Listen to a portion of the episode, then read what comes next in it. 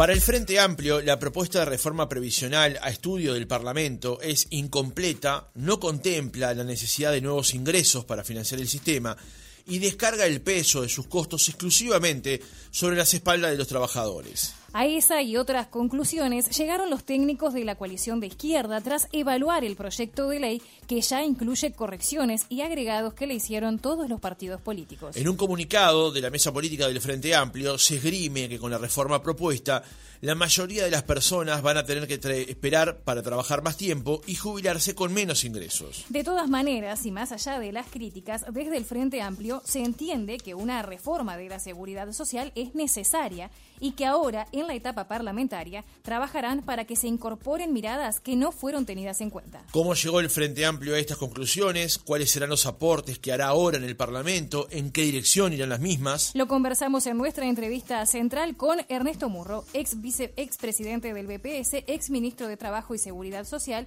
y ex integrante de la Comisión de Expertos en Seguridad Social.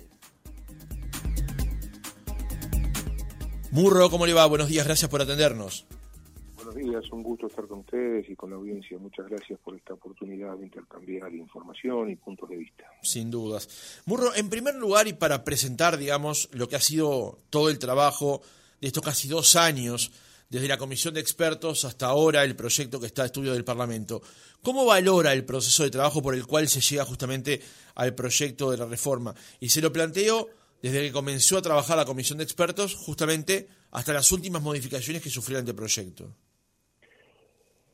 En acá hemos tenido en estos dos años cuatro etapas. Una etapa bastante intensa de trabajo de la comisión de expertos, que recordemos estaba integrada por eh, nueve miembros de, la actual coalición en el gobierno, eh, tres representantes sociales, empresarios, trabajadores y jubilados y pensionistas, y tres del Frente Amplio. Eh, se trabajó en cuatro etapas, la, etapa de diagnóstico que fue la primera, donde se trabajó muy intensamente y muy colectivamente, una segunda etapa de recomendaciones, eh, que ahí ya se trabajó más especialmente, más específicamente, trabajaron los, los nueve miembros del, gobierno, digamos, y, y luego presentaron hacia fines del año pasado un proyecto de recomendaciones que después fue discutido durante algunas semanas. Y luego de eso, durante este año 2022, más bien trabajó el gobierno en lo que primero fue el anteproyecto de presidencia de la República y luego eh, la coalición de gobierno en el proyecto de ley que ahora está a consideración del Senado. Estas son como las cuatro etapas en nuestra opinión. Nosotros participamos durante el año pasado y ahora este año analizando lo que fue el anteproyecto de Presidencia de la República primero y luego el proyecto de ley que ahora está a consideración del Senado de la República. en este hay diferentes momentos, diferentes participaciones y por tanto también diferentes evaluaciones de este proceso.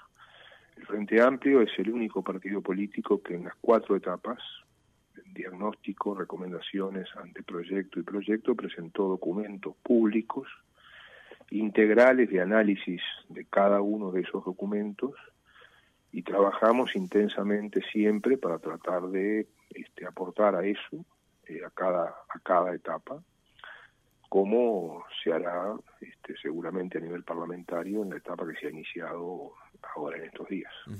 Ahora, Murro, eh, se plantea en estas cuatro etapas y un trabajo que ha llevado en el entorno de los dos años, pero desde el Frente Amplio se sostiene que hubo miradas que no fueron tenidas en cuenta en la elaboración del proyecto. Eh, ¿qué, ¿Qué le faltó justamente? ¿Qué miradas faltaron para contemplar todas las aristas en este proyecto?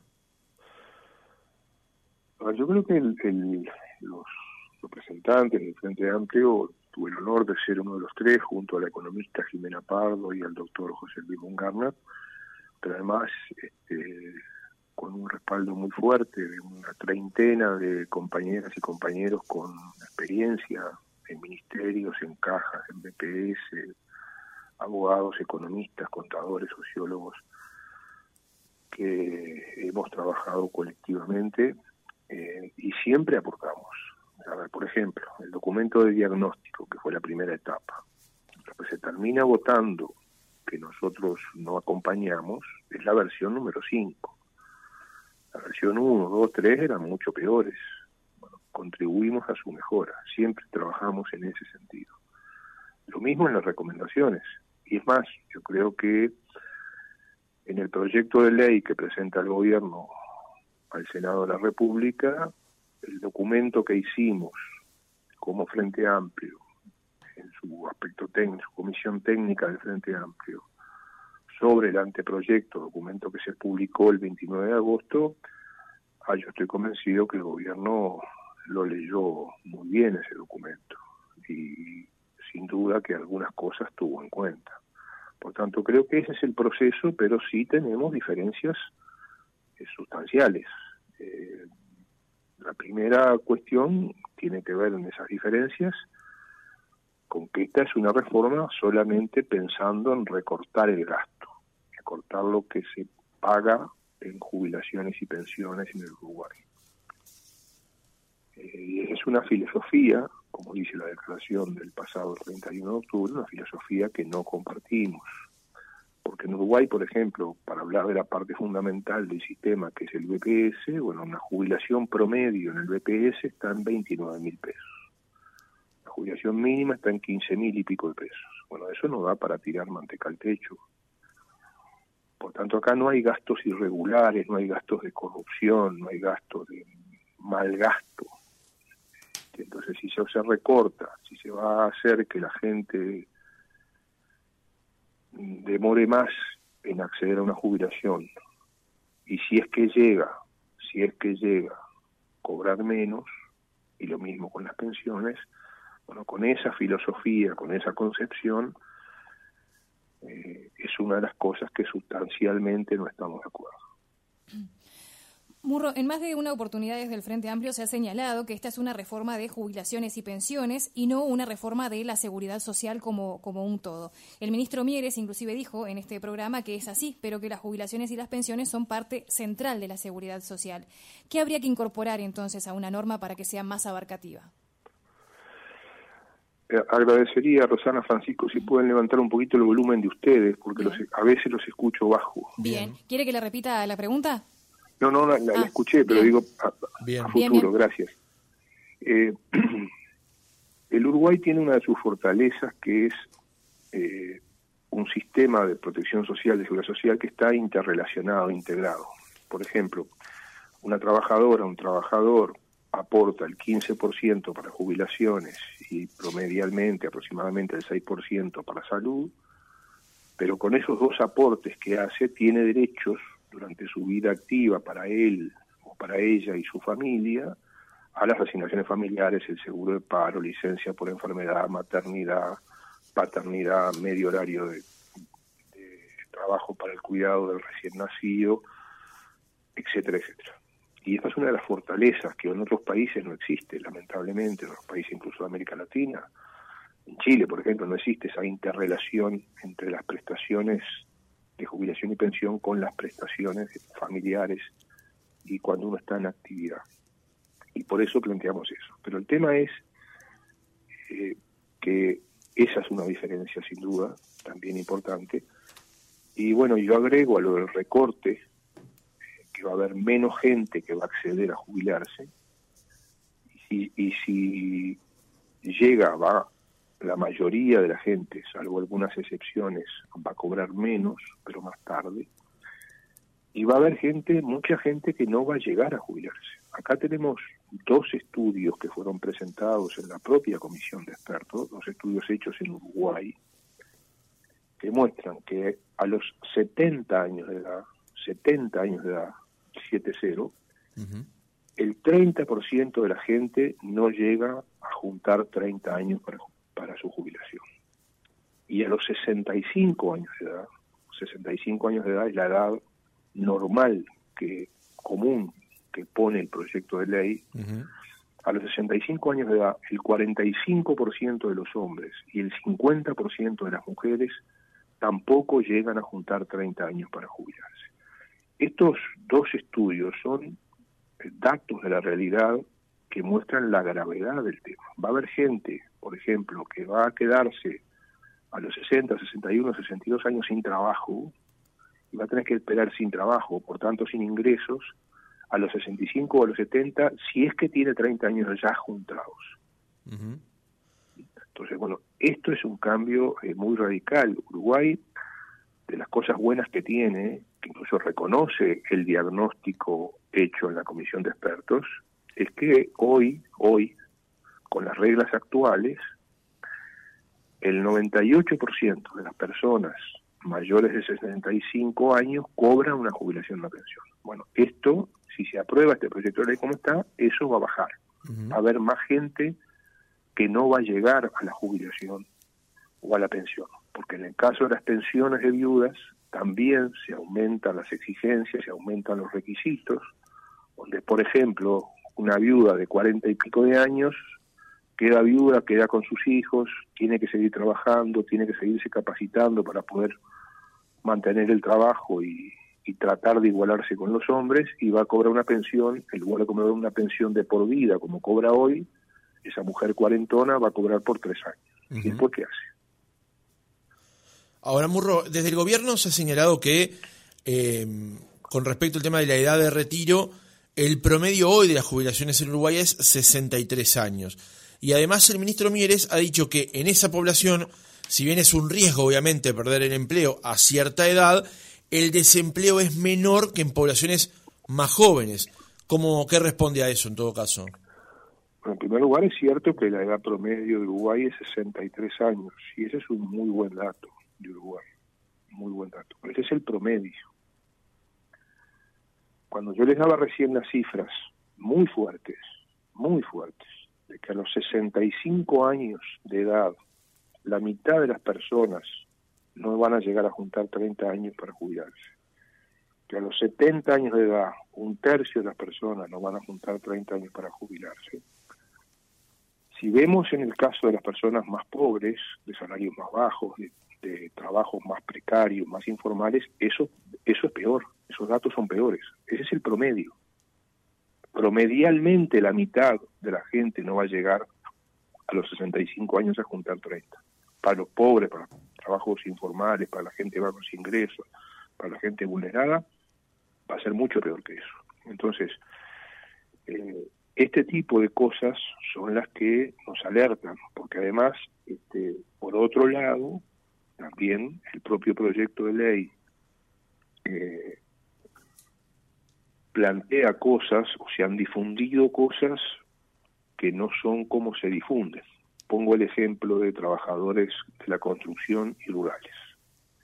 Se ha dicho por parte de autoridades del gobierno que los trabajadores y trabajadoras de la construcción y rurales se pueden seguir jubilando a los 60 años de edad. Y eso es así, pero, y ahí en el pero está el problema, pero sí a los 60 años de edad tienen 20 años en esa actividad, en construcción rural. Si además de eso, de los últimos 10 años, 8 los tienen en construcción rural. Y si además de eso están en los puestos de trabajo, porque no van a ser todos los trabajadores de construcción ni todos los trabajadores rurales, sino solamente los puestos de trabajo que determine el Ministerio de Trabajo y la Entonces, se tienen que cumplir las tres condiciones a la vez. 20 años en la actividad, 8 de los últimos 10 años, y los puestos de trabajo que va a determinar a futuro el Ministerio de EPS. Entonces, bueno, este tipo de cosas se deben informar, se deben explicar a la gente para que la gente democráticamente tome las decisiones. Eh, otro aspecto muy muy importante que se plantea en el proyecto de ley, por ejemplo, para los trabajadores afrales, los trabajadores temporarios, los trabajadores a la orden, que hay muchos, miles en Uruguay. Bueno, si se aprueba el proyecto de ley como está, para que computen un mes para la jubilación, tienen que computar 13 jornales. Si no computan 13 jornales, no se les computa el mes. Pueden haber trabajado, pueden haber aportado, pero el mes no se les va a computar para la jubilación. Esa gente que está en trabajos temporales, afrales, a la orden, también es gente de empleos precarios en general, de bajos salarios en general, en múltiples sectores de la actividad, desde trabajadores manuales hasta docentes, eh, gente que trabaja en, distintos ámbitos de la vida nacional. Bueno, este tipo de cosas son las que hacen que eh, este proyecto tenga esas dificultades sustanciales, esas diferencias sustanciales para que el Frente Amplio en general no lo acompañe. Bien, eh, la norma propuesta plantea la creación de un sistema previsional común, o sea que todas las cajas confluyan en un único sistema. ¿Usted comparte esto? ¿Ese era, a su juicio, el camino a tomar? Nosotros en las reformas que hicimos en los 15 años de gobierno, eh, recordemos que no solamente reformamos el régimen de jubilaciones y pensiones, por ejemplo, bajando de 35 a 30 los años de trabajo, cosa que hoy se reconoce, pero entre 1996 y 2008 hubo miles de personas que no pudieron juntar 35. Fíjense que hoy es difícil juntar 30, que no pudieron juntar 35, hubo gente que se murió sin poder jubilarse. hoy se reconoce 30. Mejoramos el régimen de jubilaciones y pensiones, otorgamos un año de trabajo por hijo eh, a las mujeres madres trabajadoras, reformamos caja militar, caja bancaria, caja notarial, caja policial. Y lo hicimos en ese sentido, de ir acercando eh, hacia un sistema común, ir acercando las normas, las condiciones, las reglas de juego hacia un sistema. Pero hay que atender especificidades. Por ejemplo, a mí no me gustaría que en mi barrio este, esté haciendo la vigilancia un policía con 65 o 70 años de edad. Porque son especificidades que hay que tener. O que un bombero venga a este, combatir un incendio cualquier lugar del país este, sin las condiciones y con una edad avanzada, porque se requieren determinadas cualidades físicas para el desempeño de determinadas actividades durante la vida. Entonces, sí estamos de acuerdo en ir hacia un sistema previsional común, pero que atienda las especificidades que eh, se deben atender. Entonces, en ese proceso, acá qué pasa? una de las cosas que se crea es este, un sistema mixto obligatorio con AFAPS, un régimen mixto peor que el actual con AFAPS, pero obligatorio para todo el mundo. El régimen que tenemos hoy vigente, que está vigente desde 1996, hace 26 años, es un régimen jurídicamente voluntario. O sea, hoy es obligatorio afiliarse a FAP solamente las personas que ganan más de 71 mil pesos. Bueno, ahora va a ser obligatorio para cualquier salario. Alguien que cobre 5 mil pesos, 10 mil pesos, va a ser obligado también a aportar a. Y esto para todas las cajas. Nosotros, por ejemplo, en los 15 años que estuvimos en el gobierno, mantuvimos el régimen de AFAP para los afiliados a BPS y lo mejoramos. Y no lo extendimos a otras cajas. Cuando reformamos bancaria, policial, militar y notarial, no extendimos el régimen de AFAP. ¿Qué tenemos hoy? Que 26 años después de que rige este sistema mixto con AFAP, bueno, las AFAP, la parte de jubilación por AFAP, lo que se está pagando de parte de jubilación por AFAP, es solamente un promedio de 7.700 pesos. Esto no es lo que se había prometido hace 26 años. Hay gente que cobra 3 pesos, hay gente que cobra 15 mil por AFAP, pero bueno, por el promedio es 7.700. Esto ahora se va a extender a todas las cajas, a cualquier salario, y esto va a significar sin duda un costo muy importante para la sociedad uruguaya. Un costo muy importante para la sociedad uruguaya que vamos a tener que pagar, costo que no se conoce. A ver, porque, porque eso, mm, quería profundizar sobre otro aspecto del tema este de las AFAPs, pero ¿por qué eso del costo? Y porque mire, lo que pasa 26 años después, Francisco. 26 años después, lo que ahora tenemos que analizar son resultados. A mí me tocó hace 26 años discutir pronósticos. Y bueno, en discutir pronósticos es más complicado porque hay que prever o estimar qué es lo que va a pasar. Ahora ya tenemos resultados. 26 años después, ¿qué está sucediendo? Que el BPS paga unas 800.000 jubilaciones y pensiones. Las AFAP pagan 60.000, 26 años después. O sea, el BPS paga mucha más cantidad de jubilaciones, muchísima más cantidad, 13 veces más que la que pagan las AFAP. Pero además el EPS, de esas 800.000 jubilaciones y pensiones que pagan, en, muchas paga la totalidad, el 100%, y, y en las otras paga el 70, 75%. Las AFAPs, 26 años después, pagan solo 60.000 jubilaciones y pensiones, y las que pagan están pagando el 20, 25, 30% de la jubilación que cobra cada persona. Bueno, esto es un costo 26 años después, cuarto de siglo después, un costo muy importante que la sociedad debe, debe pagar, porque el EPS tiene que pagar, seguir pagando eso, recibiendo menos aportes, porque hay aportes que van hoy a las AFAPs. Y ahora esto se plantea extender y no se sabe. Se, se dice ahora que en la prensa salió ayer que el gobierno informaría el costo, pero hasta ahora no, no se sabe y el proyecto de ley está en el Parlamento. ¿Cuánto es el costo que lleva a que militares, policías, bancarios, profesionales, gente de ingresos seguros en la mayoría de los casos, gente con ingresos salariales mayores al promedio en la mayoría de los casos. Esto es una extensión, como dice la declaración del Frente Amplio, una extensión de, un sistema, pero reitero, un sistema con más incertidumbres, con más inseguridades, con menos libertad para las personas, porque las personas antes podían elegir si se afiliaban o no a una FAP, bueno, ahora va a ser obligatorio. Eh, se establece que se faculta al gobierno de turno, dentro de las excesivas facultades que le da este proyecto de ley al Poder Ejecutivo y a la agencia reguladora que se crea, se faculta que, por ejemplo, los dos puntos que se nos descuentan del IVA o los nueve puntos que se nos descuentan del IVA cuando pagamos con tarjeta, el Poder Ejecutivo podrá decidir que eso va a una cuenta individual de ahorro. Como supuesto ahorro voluntario, pero que va a ser obligatorio.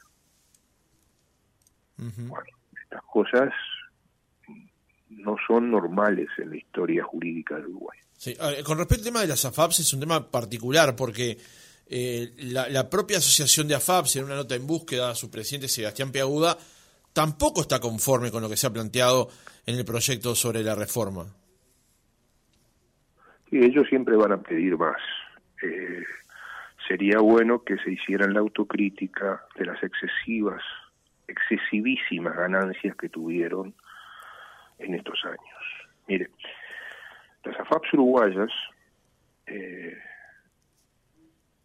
en particular las AFAPs, propiedad de capital privado de bancos extranjeros, en general instituciones financieras internacionales.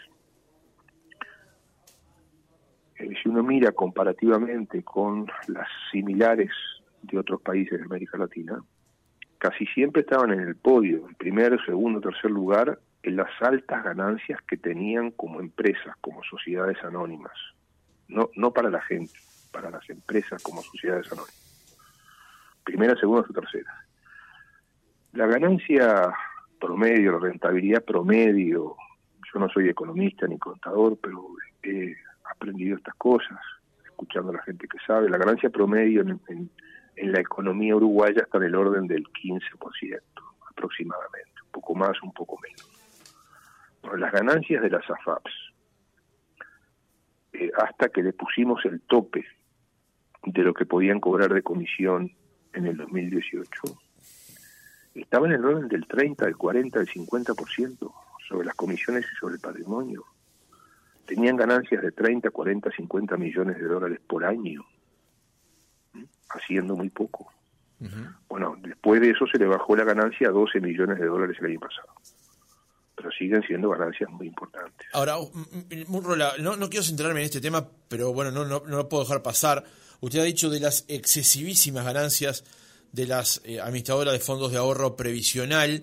Eh, usted ha estado habitualmente, históricamente, en contra del sistema, eh, de este sistema de AFAPS. ¿Por qué durante los 15 años de gobierno de Frente Amplio no se optó por el camino de ir cerrando, sacándolas, como está haciendo en este preciso momento Sebastián Boric en Chile? Bueno, a ver, vamos por parte. Primero, y sí hicimos cosas. Desde el 2005, República FAP empezó a bajar las comisiones.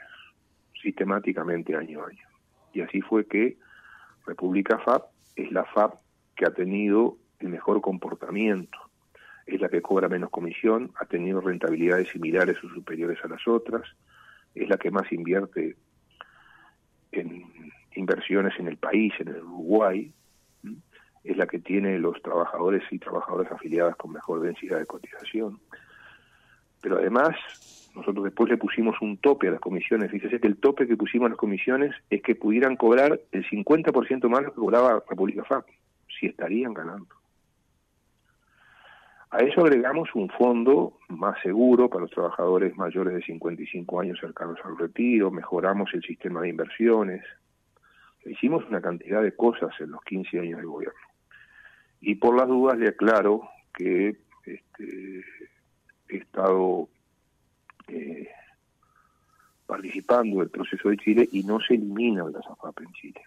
Lo que se hace es crear un, órgano público de administración que va a competir con las AFP y que y otro órgano público porque Chile no tenía un BPS, Chile no tenía una república FAP. Habían eliminado todo la privatización generada en la dictadura de Pinochet. Y ahora van a crear entes públicos, digamos, algo similar a BPS, algo similar a República FAP, que va a competir con las AFAPs que se llaman FP privadas, que hoy son las únicas que existen, y además se incorpora por primera vez un aporte patronal, que tampoco existía en Chile, del 6%, que se va a destinar a justamente pensiones solidarias, porque la realidad de Chile es muy dramática, porque, eh, para tener una idea comparativa, ya que usted introduce el tema, eh, más de la mitad de las trabajadoras y trabajadores chilenos están cobrando menos de 9 mil pesos, 9, 10 mil pesos uruguayos. Bueno, esto es dramático y además todavía tuvieron el drama agregado, que por suerte acá en Uruguay eso no lo planteó nadie y debemos enorgullecernos como uruguayos de eso, de que durante la pandemia en Chile permitieron retirar plata de los de las cuentas individuales de las AFAPs y hoy tenemos que eh, ni más ni menos que la mitad de los trabajadores y trabajadoras chilenos no tienen un peso en las cuentas individuales. O sea, uno de los grandes problemas que enfrenta el gobierno del presidente Boric.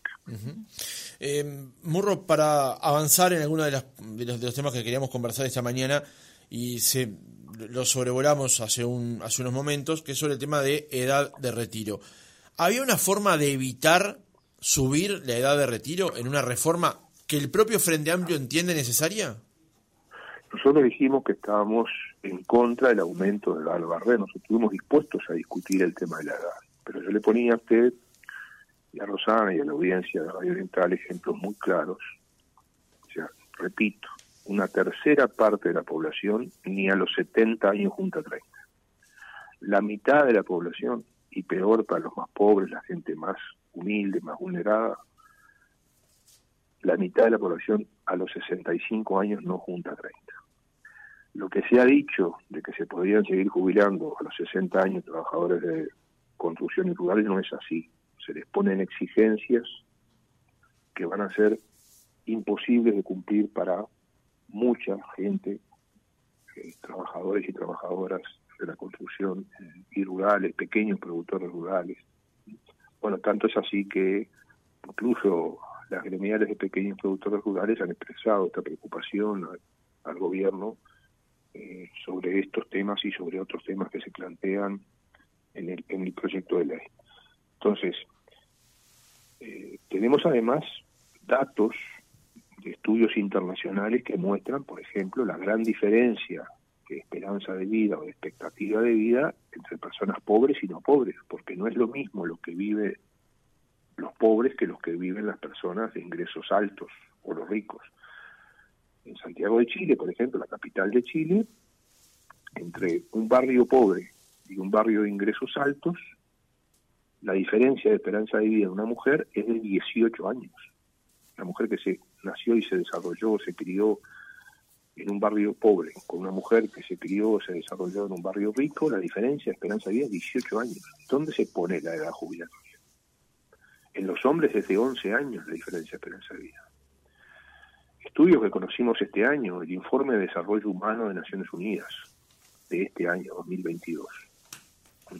Eh, sin duda, una fuente insospechada. Bueno, ¿qué muestra ese informe de desarrollo humano 2022 de Naciones Unidas?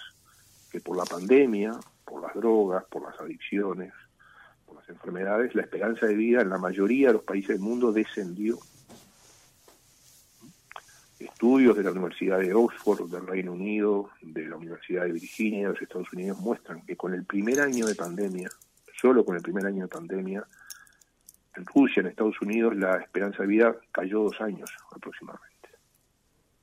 Entonces, bueno, todas estas cosas que son dinámicas no se pueden eh, resolver con medidas mecánicas, matemáticas, automáticas, como plantea el proyecto de ley, por ejemplo, que dice que hacia el 2040 aproximadamente se va a aumentar la edad según la esperanza de vida. Bueno, sí, pero la esperanza de vida no es igual para todo el mundo y a veces la esperanza de vida sube, y eso es una buena noticia, pero a veces baja.